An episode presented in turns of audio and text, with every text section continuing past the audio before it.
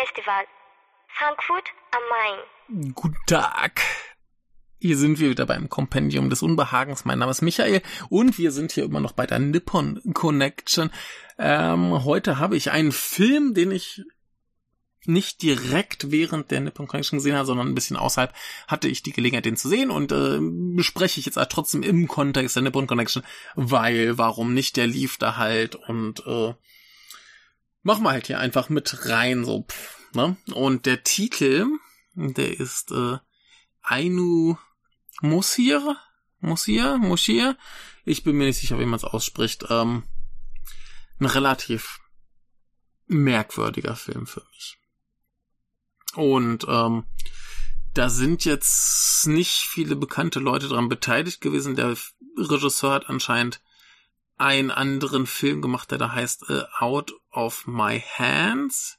Er selber heißt Takeshi Fukunaga und ist wohl ein, ein ähm, Regisseur, der eigentlich in New York lebt.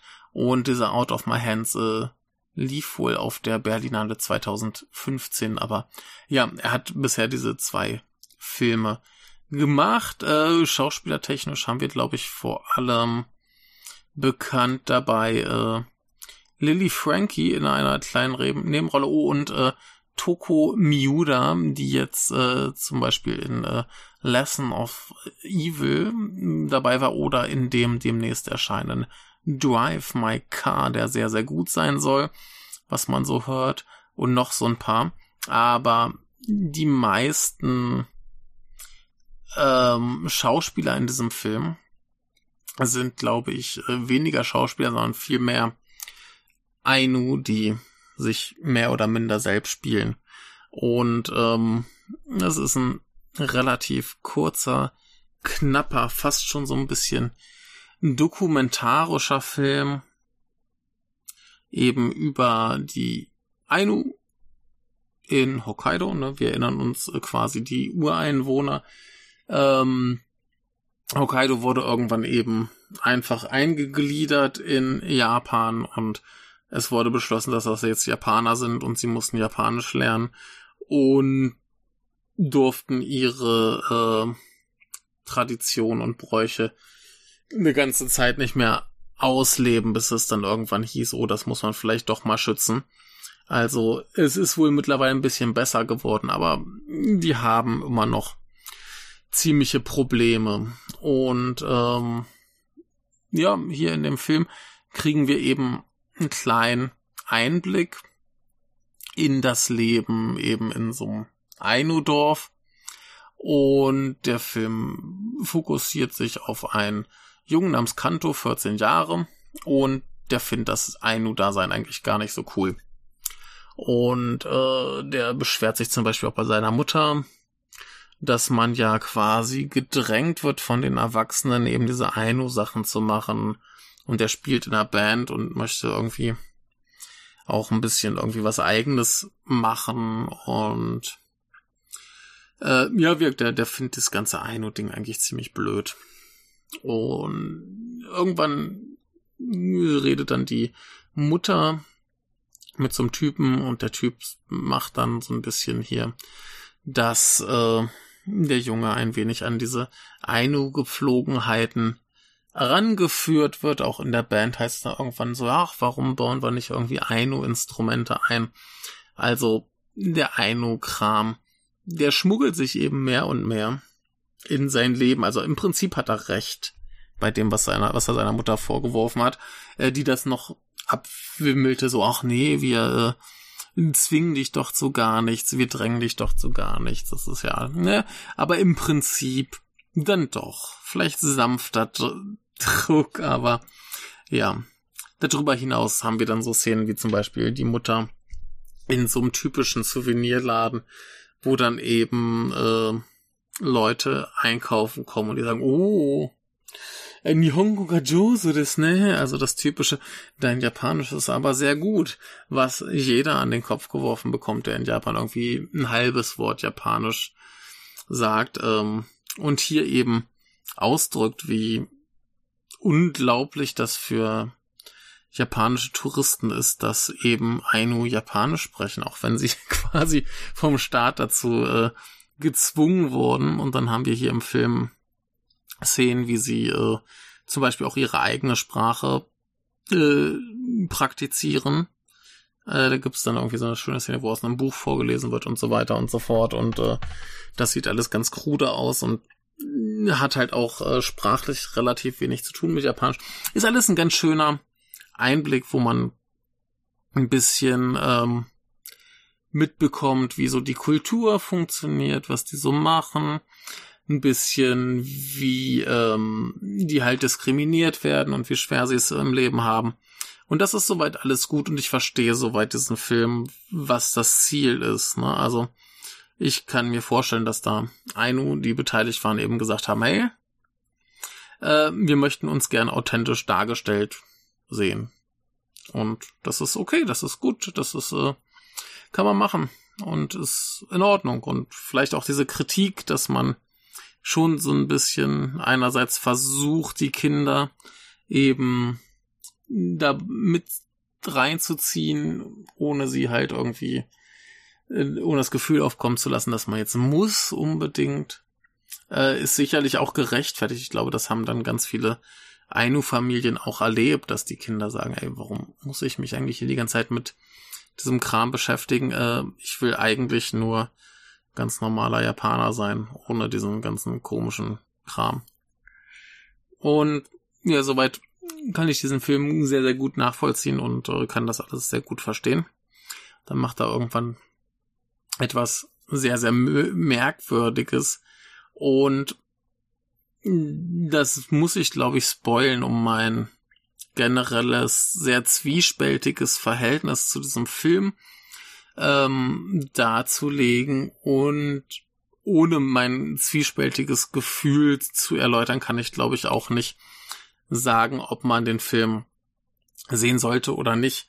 Also ich würde, glaube ich, prinzipiell vorsichtig empfehlen, dass man sich den angucken kann, wenn man sich ein bisschen für dieses äh, für für Ainu interessiert, für die Kultur interessiert, ein bisschen Einblick möchte, bisschen Drama wäre, aber dann macht der Film halt etwas sehr sehr merkwürdiges und zwar gibt es wohl ein Ritual, das heißt Iomante oder so und ähm, das wurde zuletzt in den 70ern praktiziert und jetzt in diesem Film, in diesem Dorf, möchte man das Ritual wieder aufleben lassen. So. Und ich hatte ja schon erwähnt, wir haben diesen Jungen, 14 Jahre alt, äh, und irgendwann kommt da eben dieser Mann, der ihn so ein bisschen an die Tradition ranführt. Das heißt, die gehen mal angeln, sie erforschen den Wald und sie gehen irgendwie zu einer Höhle und all so Sachen. Und das ist soweit alles ganz cool. Ne? Also der Junge, der erst sagt, hey, ich möchte eigentlich, ich habe eigentlich keinen Bezug zu dieser Kultur. Und der Mann, der ihm zeigt, dass es doch ganz cool ist. So, und der Junge hat da Spaß dran, gefällt ihm alles wunderbar. Und irgendwann kommen sie zu einem Käfig, in dem ein Babybär ist. Ja, so irgendwie ein, zwei Jahre ungefähr. Und der Mann sagt ihm, hey, hier, äh, diesen Bär, den habe ich hier eingesperrt. Wir müssen uns um den kümmern. Willst du nicht irgendwie regelmäßig hier hinkommen und den füttern? Und klar, will er, ne, ist cool, der mag den Bären und äh, dann geht er da halt regelmäßig in den Bären füttern und kümmert sich ein bisschen um den und streichelt den und er freundet sich an. Und dann endet das ein bisschen mit so Geschichten wie äh, die Leute vielleicht erlebt haben, wenn deren Großeltern Kaninchen gehalten haben, mit denen man halt einen Tag spielt und den nächsten Tag landen sie auf dem Teller. Nur dass dieser hier der Bär nicht gegessen wird, was wohl durchaus auch in, in Hokkaido wohl vorkommt, so wie ich gehört habe, ähm, sondern er ist eben Teil dieses Iomante-Rituals, was wohl heißt, dass man einen Bären großzieht, ich glaube bis zwei Jahre, und ihn dann quasi an einen Pfosten anbindet und dann mit Pfeilen erschießt. Und hinterher macht man noch ein bisschen Musik und Tanz und hat irgendwie das Fell und den Kopf und äh, Juhu, und dann hat man den Bären zu den Göttern geschickt und ja, findet sich cool dabei. Und das wird dann im Film durchgezogen. Ja, also, ähm, im Film selber wird das Ritual nicht so ausführlich gezeigt, das ist auch gut so, sondern es wird eine äh, VHS-Kassette gezeigt, was eben beim letzten Mal, als das praktiziert wurde, geschehen ist. Das heißt, wir haben da irgendwie so eine Aufnahme. Ich glaube, das ist auch authentisch, wie damals eben der Bär getötet wurde. Und ich komme nicht ganz dahinter, wieso man einen Film macht, der eben die Ainu-Kultur darstellt, um sie vielleicht Leuten, die die nicht kennen, denen das vorzustellen und zu zeigen, hey, wir sind eigentlich ganz knorke Leute. Um dann zu sagen, hey, wir sind aber äh, ziemlich brutale Menschen, die äh, grausam und brutal zu rituellen Zwecken Bären schlachten. So.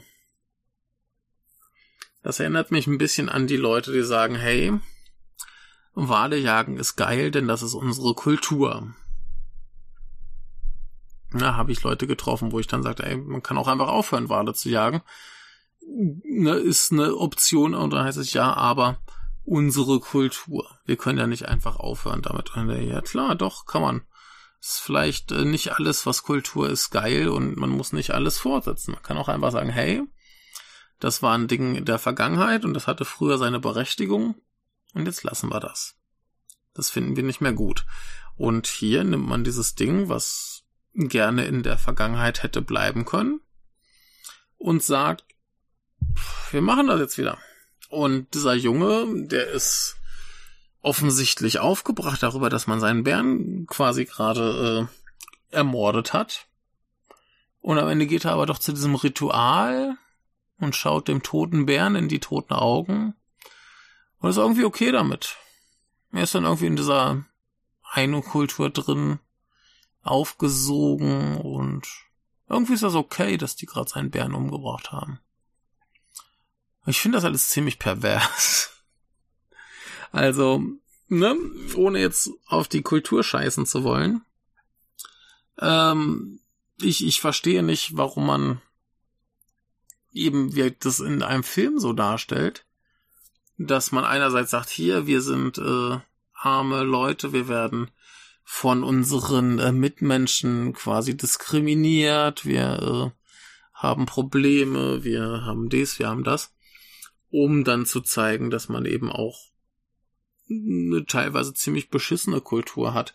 Und ich denke mir, also ich kann mir nicht vorstellen, dass die Leute, die an dem Film beteiligt waren, sich jetzt denken, dass das äh, niemand, der den Film sieht, problematisch findet, dass da Tiere gequält werden.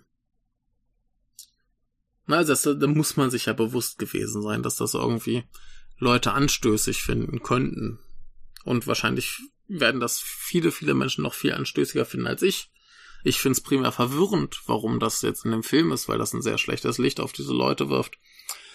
Ähm, aber äh, ja, wie gesagt, ähm, ich komme da irgendwie nicht so ganz drauf klar, dass der Film dann auch so dieses Ding macht mit der Mutter, die sagt, nein, wir drängen dich zu nichts und dann wird der Junge dazu gedrängt, das gut zu finden oder das okay zu finden, dass eben sein Bär getötet wurde.